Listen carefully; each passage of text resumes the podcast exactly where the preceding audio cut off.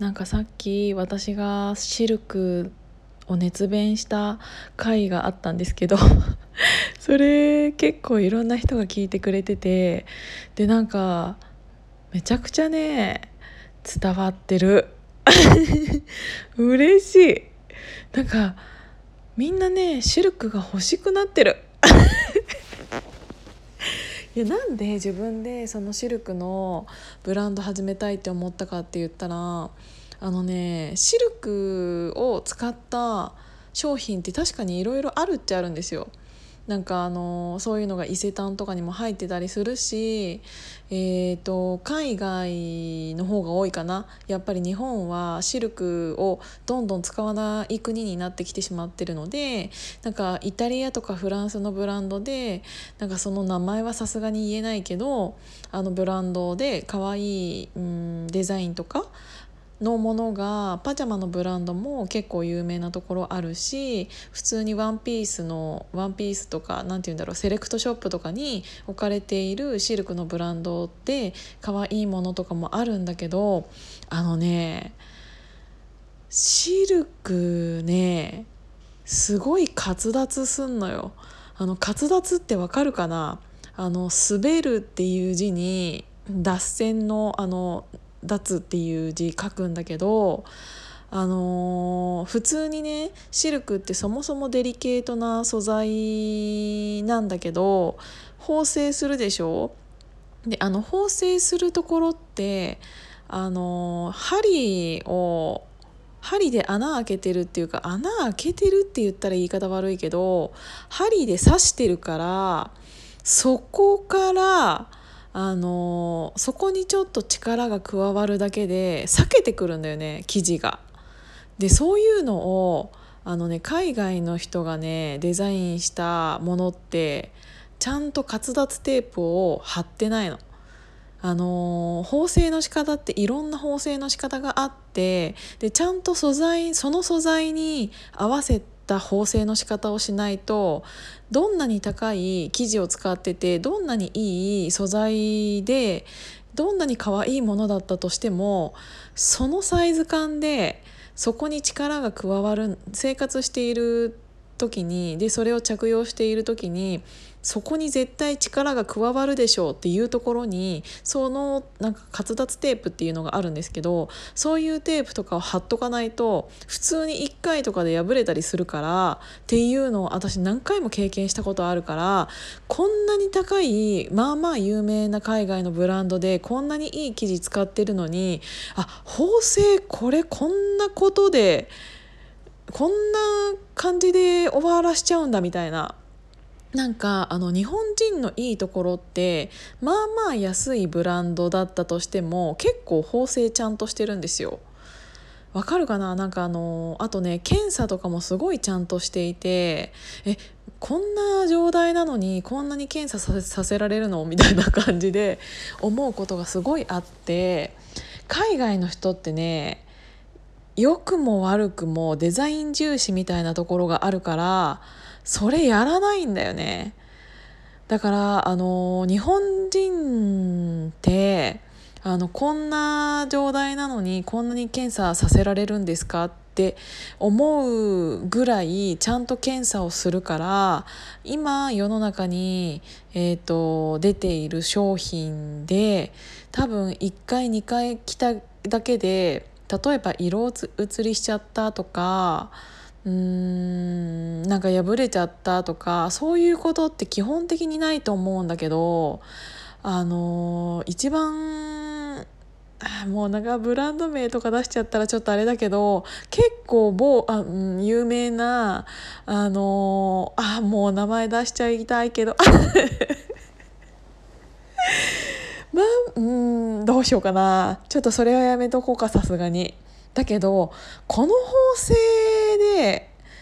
この値段取るんですかっていうブランドってめちゃくちゃあるし海外からのあのブランドだとね。だから私はどんなにデザインが可愛かったとしても縫製が悪かったらこれ1回2回来たぐらいで多分ダメになるなって思うからどんなに可愛くってどんなに、うん、好きなブランドだったとしてももう買わないってなっちゃうからあのその日本のいいところと海外のいいところをミックスしたようなブランドがあったらいいなと思ってなんかね日本人って最近ねブランドがねめっちゃお気に入ってるんですよ。だからあの万人受けするような服しか作らなかったりするしそのブランド自体のイメージに合わなかったら絶対にそのねうんいいデザイナーさんとかもみんなこの生地かわいいねって思っててもでもうちのブランドっぽくないよねっていうだけで使われなくなる素材とか形ってめちゃくちゃいっぱいあるんですよ。だからそういうのを私はうーんなんかもう自分で作っちゃったらいいんじゃないかなって思ってだからね私もなんかあのパジャマとかでよくシルク100のパジャマとかももちろんあるんですけどこの間買った某有名なパジャマのシルク100のがあるんですけどデザインも可愛くってでもねそれもねやっぱ2回着ただけでああもうこれ滑脱してきてるっていうのがあってだからちょっと自分の知ってる縫製工場にこれちょっとこここうやってやってくださいって言って縫い方指示してうんとちゃんと今修理してるんですけどなんかさ一般の人だったらさそんなの分かんないじゃんぶっちゃけ。なんかいちいちさあの縫製とかまで見ないでしょ裏返して。でもそういうのってうんやっぱり長く着てほしいものだからちゃんとしとかなきゃいけないと思うしそれが日本人がチェックするクオリティだと思うんだよねだから1回や2回だってさどんなにいい服だったどんなに高い服だったとしてもそんな数回しか着れないような服だったらみんな買ったところでさえってなるじゃん。だからね、あの海外のインポートのものはね買う時にちょっと縫製がっていう人っていっぱいいるんだけどそれが OK とされちゃってるような文化だから、まあ、そこはしょうがないなって思うんだけど日本人は本当にねあのねちゃんとしてる。本当にみんなが思ってる以上にすごいね検査してるよなんか他の一緒に洗った時に他のお洋服に色が移らないかとか例えばドットの商品だったとしたら白×黒のドットだったとしたら色なき検査っていうのとかもあって色がなくっていうその字の通り黒い黒いインクが白い部分に洗っただけでちょっとでも移染してないかとかあとは摩擦の検査とかね。あの摩擦をババなんか結構こうこすめっちゃこすってそれをこすって何百回ぐらいこすったとしても毛玉ができるできないとかなんかその商品によって使う用途とかも違かったりとかあとその検査しても、まあ、ここの検査内容だったらこれはデザイン重視にしたいからちょっとこれは、えー、とデメリットラベルをつけて。うん、商品化したいっていうものももちろんあるからあの全ての商品が全ての項目をクリアしようと思ったら難しいんだけどそうじゃなくってあのー、日本人はなんか最低限ここはちゃんとしとこうよっていうような検査とかもすごくちゃんとしているので、まあ、ブランドにもよるよもちろん。けどね結構まあまあちゃんとしてる。今ブラン日本のアパレル業界の検査っていうのは結構厳しいのでだからあの工場とかは逆にやりたがらないんだけどね。でもそのやりたがらないものを今ちゃんとやってくれてる工場さんっていうのはちゃんとしてるから日本のクオリティを縫っていればアメリカとかそれ他の国で商売なんてあのクオリティを落とすことなんていくらでも正直できるじゃん。